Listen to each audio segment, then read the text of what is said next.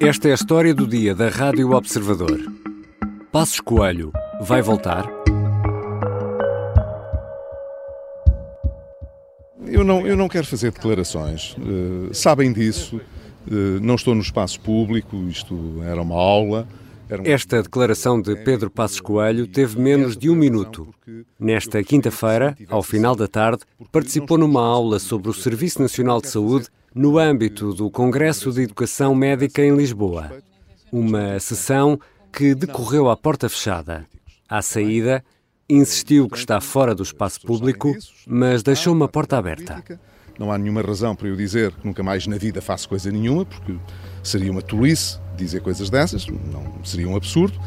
Mas não, não, não estou a pensar em coisa nenhuma, estou muito fora de tudo e, e assim pretendo continuar, está bem? E agora, não levem a mal, já chega. Estes eventos são eventos académicos. O antigo primeiro-ministro nunca esteve completamente ausente, mas há muito tempo que não estava tão presente. Com os dados que temos, tentamos responder à pergunta: estará Passos Coelho a regressar? E se sim, vai conseguir reunir apoios? Vou conversar com Miguel Santos Carrapatoso, editor adjunto de política que há muito acompanha o PSD. Eu sou o Ricardo Conceição e esta é a história do dia. Bem-vindo, Miguel. Obrigado, Ricardo. Miguel, para o arranque desta conversa, proponho-te aqui regressar ao teu álbum de fotografias das férias, numa altura do ano em que te apresentaste, pelo menos um bocadinho mais bronzeado, no calçadão de quarteira e presenciaste esta cena. Candidato-se à presidência eu, da República. Mas eu, mas eu não venho, eu não venho responder uh, a questões dessas. Estou mas fora. Cala aproveito, não, tem toda a razão. Aproveito, aproveito uh, o facto de estar a fazer essa pergunta para dizer que a minha vinda cá tem, de certa maneira, um caráter uh, excepcional, no sentido em que não é para repetir. Passos Coelho reapareceu em quarteira, aqui a desviar para canto quando interpelado por uma senhora anónima. Passos Coelho, Miguel, reaparece em quarteira porquê? Porquê depois de uma, podemos dizer assim, longa ausência? Por partes, reapareceu porque nunca foi bem-vindo no consulado do Rui Rio uhum. e apareceu por ser também muito próximo de Luís Montenegro. Ainda que, e é importante dizer, eh, Pedro Passos Coelho não tenha gostado particularmente de uma aproximação ensaiada por Luís Montenegro na fase final a Rui Rio. Luís Montenegro, é importante recordar que apoiou e apareceu na campanha uh, do Rui Rio, nas Exatamente. relativas, e depois, uh, ou melhor, antes mesmo, no, no Congresso que entronizou pela terceira vez Rui Rio, Luís Montenegro apareceu com um discurso muito pacificador e muito de união em torno do líder. Uhum. Pedro Passos Coelho, é o que consta, não gostou muito dessa aparente aproximação e houve ali algum distanciamento entre os dois, tanto que Pedro Passos Coelho, apesar de muita especulação, não aparece no Congresso que entronizou Luís Montenegro. Aparece sim no Pontal, como dizias e bem, e já para deixar uma palavra de incentivo ao novo líder do PSD. Passos Coelho uh, retirou-se da vida pública quando? Eu, faço esta pergunta, Miguel Santos Carrapatoso, porque temos um bocadinho a, a ideia que saiu quando António Costa assumiu a chefia do governo, mas não foi assim, pois não? Não, não. É importante recordar que Pedro Passos Coelho venceu as eleições de 2015, formou o governo, o governo caiu no Parlamento, mas, Luís, eh, mas Pedro Passos Coelho, aliás, manteve-se à frente do PSD e só sai depois de umas autárquicas, as de 2017, absolutamente catastróficas uhum. para o PSD, sobretudo eh, por causa do resultado em Lisboa, em que o PSD foi a terceira força mais votada, ficou atrás do CDS. Na altura, Assunção Cristas, onde ela já vai, teve um resultado brilhante em Lisboa. O resultado de esta noite foi um resultado muito pesado para o PSD. E eu não gosto de fugir às minhas responsabilidades. Responderei agora a algumas perguntas se assim o entender. Dr. Passos Coelho, põe então a hipótese de não se recandidatar uh, à liderança do PSD? É uma hipótese, com certeza, porque eu disse que faria uma reflexão aprofundada sobre as condições para me submeter a um novo mandato dentro do PSD. E isso acabou por precipitar já o fim do pacismo, que foi muito marcado pelaquela ideia de vem aí o diabo. Uhum. o diabo não apareceu. António Costa uh, tinha na altura um, grandes doses de, de, popularidade e, portanto, o fim do pacismo foi muito agoniante e Pedro Passos Coelho acabou por sair pela porta pequena, deixando sempre muitos saudosistas dentro do PSD. E o nome uh, do ex-primeiro-ministro acaba por uh, nunca sair da luta política?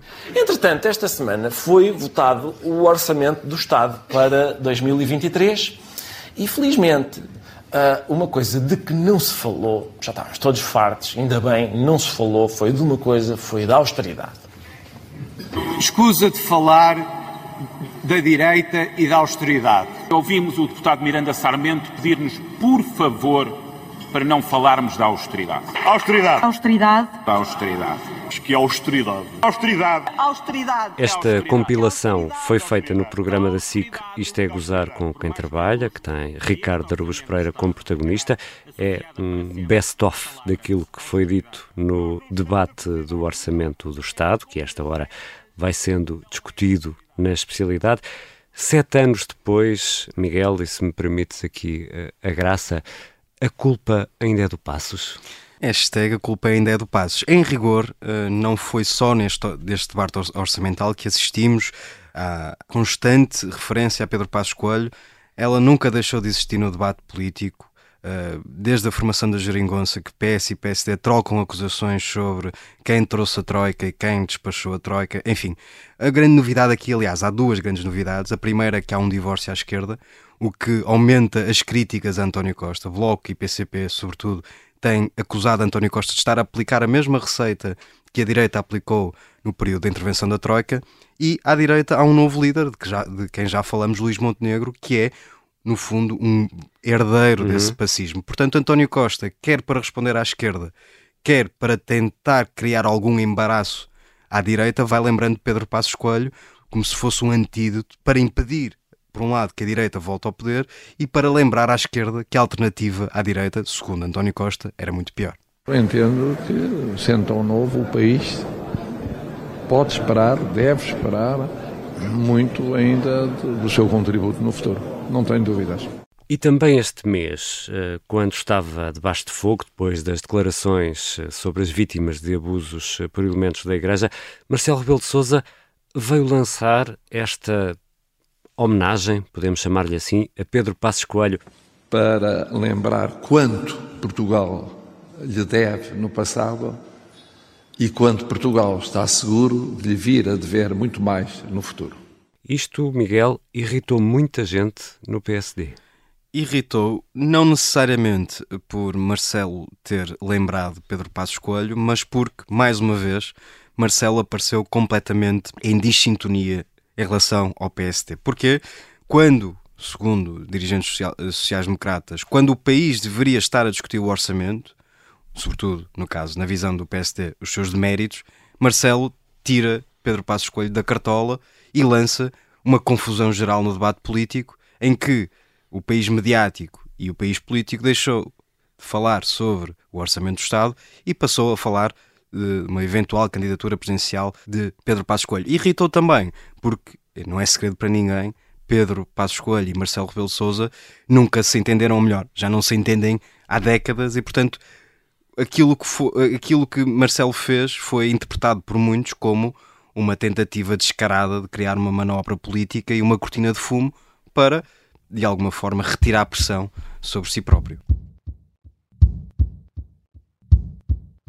Já vamos tentar perceber se não há fogo neste fumo, já vamos voltar à conversa com o Miguel Santos Carrapatoso, editor adjunto de política do Observador.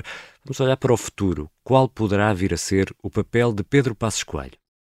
Isto vai ser uma espécie de feed semanal em doses homeopáticas de música clássica de que as pessoas não sabiam que precisavam. Martim Sousa Tavares, na Rádio Observador. Uma viagem por baixo d'água num submarino super rápido também funcionava, não é? Eh, mas há ali um momento em que parece que o carro vai cair por uma ribanceira. É? Sim, essa, essa, é a parte Sim, que o... mas depois é salvo por um zeppelin, não é? As melhores notas da música clássica explicadas pelo jovem maestro. Pode chamar-lhe canção. E cantiga. Uh... cantiga. cantiga já não. Cantiga não. Se for de amigo, talvez. Se for de escárnio e mal dizer, diria que não. Encontro com a beleza. Todas as segundas, na tarde em direto, depois das notícias das 5 e meia. Rádio Observador. Basicamente, precisamos só de curiosidade e um par de ouvidos. Aconteça o que acontecer. Estamos de regresso à conversa com o editor adjunto de política do Observador. Miguel Santos Capatoso, há pouco explicavas eh, que o nome de Passos Coelho nunca saiu do discurso político.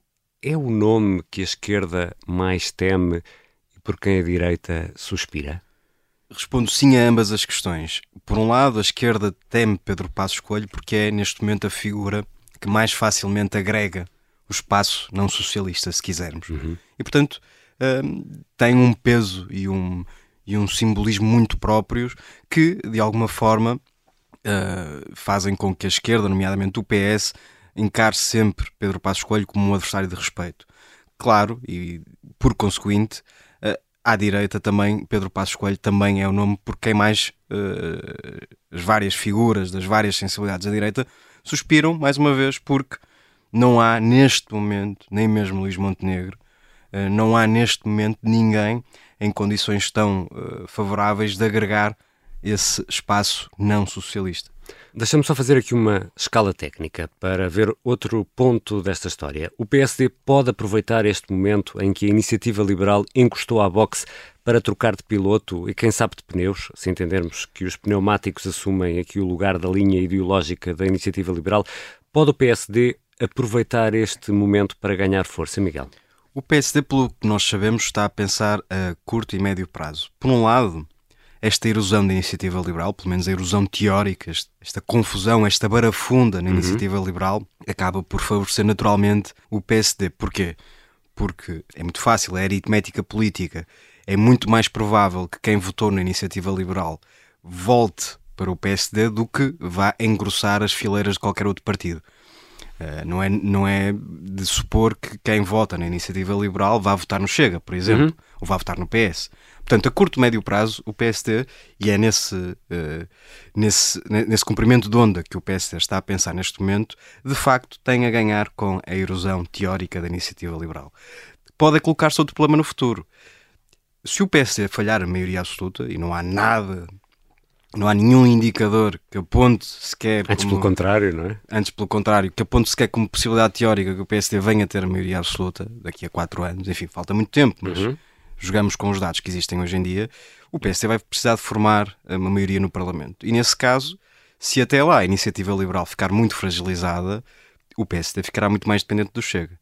E portanto, se num curto, médio prazo o PSD tem a ganhar com esta erosão teórica da iniciativa liberal no futuro, uma excessiva dependência do Chega pode ser um problema para Luís Montenegro.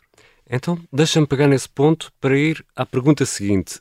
Se Luís Montenegro, um velho aliado de Pedro Passos Coelho, apresentar o ex-primeiro-ministro num regresso à política ativa, isso seria um trunfo uh, gigante para a sua liderança e para, para o próprio PSD? Naturalmente. Pedro Passos Coelho, pelo que dizia há pouco, é neste momento a figura que mais facilmente agrega o espaço não socialista e, portanto, se Luís Montenegro conseguir no futuro apresentar Pedro Passos Coelho, por exemplo, como candidato uh, abençoado pelo PSD às próximas eleições presidenciais, seria um enorme trunfo para, para o partido e, uh, ou melhor, isso seria um enorme trunfo porque à esquerda não se perspectiva que exista um candidato com condições tão favoráveis como Pedro Passos Coelho, por exemplo. Mas neste momento, Miguel, só resta uma eventual candidatura a Belém a Pedro Passos Coelho? É muito prematuro dizê-lo. O que, o que se comenta no PSD é que Pedro Passos Coelho é um, um, homem jovem e, portanto, poderá voltar à vida política nas funções que assim eh, entender. Agora, olhando para as perspectivas que existem, de facto, não seria muito natural que Pedro Passos Coelho voltasse, por exemplo, à liderança do PSD. É pouco provável que isso aconteça.